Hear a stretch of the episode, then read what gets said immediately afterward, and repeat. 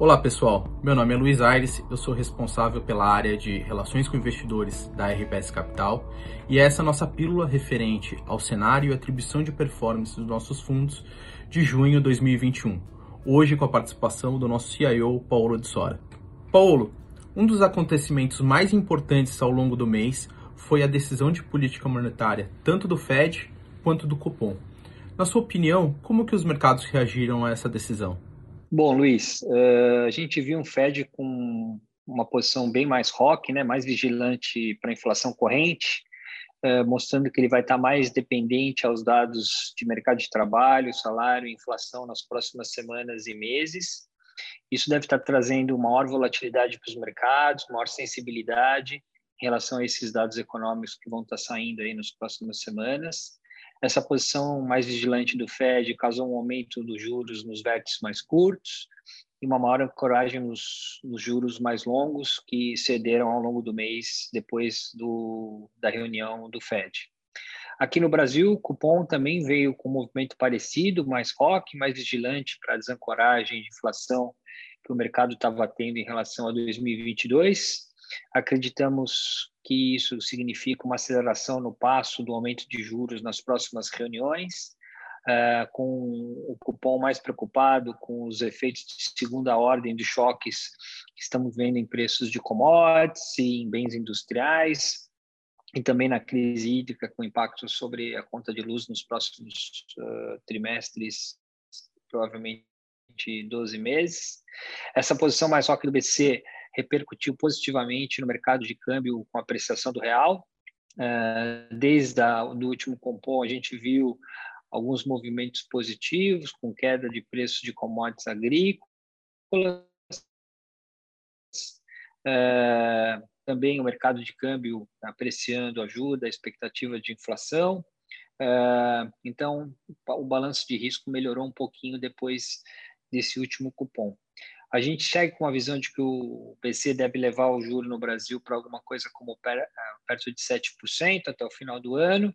Isso condicionado às expectativas de inflação 2022 estarem ancoradas e elas até ficaram um pouquinho mais ancoradas desde a última reunião do cupom. Paulo, e de forma geral, como que foi a atribuição de performance dos nossos fundos? Foi um mês muito para casa, com uma excelente em todos os fundos que a gente uh, aumento do retorno de quase todos os nossos fundos veio dessa posição relativa do alfa que a gente gerou no período. A gente aproveitou a apreciação do real, fizemos um movimento comprado em EWZ comprado em Petro, em dólar, que foram os destaques de retorno positivo no mês. Além disso, a gente fez uma migração de uma carteira lá fora com maior posição em banco e passamos a ter uma maior posição em tecnologia depois do Fed. E isso foi bem, porque o setor de tecnologia performou muito bem ao longo do mês de, de junho, principalmente depois da reunião do Fed, uh, com a queda da taxa do juro longo, beneficiando essas empresas de duration mais longo, e a gente ganhou dinheiro com posições em Meli, Microsoft e Pets. Uh, do lado negativo, é, o juro real machucou a performance do ouro, a gente estava com a posição de hedge em ouro, é, que era uma proteção contra um juro é, nos Estados Unidos abrindo, o que aconteceu foi que o juro fechou e o, e o ouro acabou performando mal, a gente perdeu dinheiro nessa posição. E dessa forma, quais foram as movimentações que fizemos na nossa estratégia? Bom, as principais mudanças da carteira e, e das posições ao longo do mês de junho, olhando para frente, no global, uh, o que a gente está vendo é uma característica de entrar num viés de meio de ciclo. Né? Estados Unidos e China entram numa fase de menor crescimento marginal, com menos estímulo monetário e provavelmente fiscal também. Uh, um Fed mais preocupado com a inflação, o que a gente viu foi uma ancoragem no juro longo, que estava desancorando nos Estados Unidos. Uh, com isso, uh, empresas do setor de mais duração, empresas do setor de tecnologia, começaram a performar melhor ao longo do mês de junho. A gente fez uma mudança de carteira saindo do setor de bancos, que se beneficiam muito na abertura de juro longo, e fomos para o setor de tecnologia, que se beneficiam de um juro longo mais ancorado. uh, e, e, se posicionando nas grandes empresas de tecnologia, as maiores, Netflix, Facebook, Microsoft, também no próprio Nasdaq. Uh, a gente segue com posição comprada no tema reabertura Estados Unidos e Europa, o que a gente fez é, foi subir a barra de qualidade.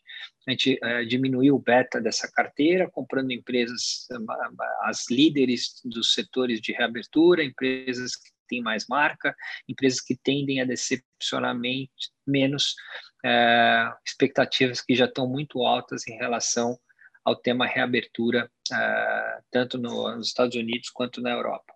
Bom, no Brasil, é, observamos uma melhora no quadro fiscal, na ancoragem da inflação com, com o BC mais vocal, é, um câmbio que se apreciou na margem, uma aceleração do ritmo de vacinação e, portanto, de perspectiva de reabertura da economia.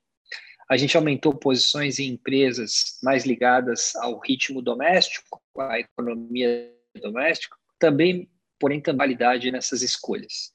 Os juros implícitos nas curvas eh, de curto e médio prazo no Brasil já estão bastante altos e com essa na margem com menores eh, pressões inflacionárias tanto pela apreciação do câmbio quanto para por queda de preços de commodities agrícolas a gente acha que já faz sentido aplicar uh, o juro, principalmente em NTNBs uh, de vértices médios aí, e a gente fez isso ao longo de dois, ao longo do mês de junho, em NTNBs 2026 e 27, foram outra mudança que a gente fez na carteira ao longo do mês. Paulo, e olhando para frente, como está o posicionamento dos nossos fundos referente à geografia e temas de investimento? Olhando para frente, uh, seguimos otimistas uh, com a tese de que o juro real vai seguir baixo no mundo e que, portanto, tem que estar posicionado em ativos uh, reais, posição em ações, e a gente está com um direcional no high do range que a gente costuma rodar nos principais fundos que a gente administra. Em termos da nossa posição do book global, seguimos comprados com uma carteira balanceada, com uma cara de meio de ciclo. Mantemos uma visão estrutural positiva em commodities, que se beneficiam do movimento de melhora de renda da classe C e D. A gente acha que as políticas fiscais continuarão fortes eh, no mundo com essa dinâmica de melhor eh, renda para a classe C e D. Essa classe C e D consome mais commodities na sua cesta de consumo. Além disso, pacotes de infraestrutura devem vir. Uh, e aí a gente segue otimista né, no tema de commodities, seguimos com posição no setor de óleo, principalmente em Petrobras e British Petroleum, posição no setor de mineração em Vale e Freeport, uh, no setor de siderurgia, Ternium, CSN e Uzi Minas, e também no setor de cimento, uma posição que a gente vem carregando há bastante tempo em Cemex.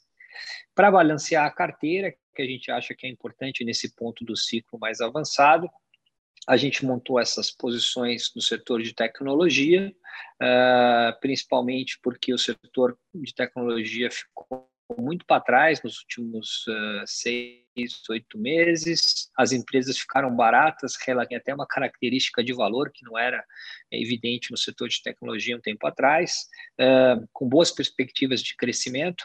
E a gente montou posições em Microsoft, Facebook, Netflix e no próprio Nasdaq. Bom, no Brasil, estamos uh, com uma janela de curto prazo mais otimista. Uh, a gente viu aí uma melhora do quadro fiscal, estamos vendo a agenda política caminhar no sentido de reformas, uh, um controle da pandemia melhor com o avanço da vacinação. E aí a gente aumentou a nossa posição direcional comprada em Brasil em temas domésticos, mas também preferindo empresas líderes de maior qualidade. Destaques para a posição em BR Distribuidora, uma posição que a gente vem carregando bastante tempo em BTG Pactual, PETS e Intelbras. Obrigado, Paulo. Obrigado aos nossos investidores e vale ressaltar que todos os nossos fundos estão abertos para captação nas principais plataformas e que entre em contato conosco caso tenha alguma dúvida através das nossas redes sociais. Obrigado e até o mês que vem.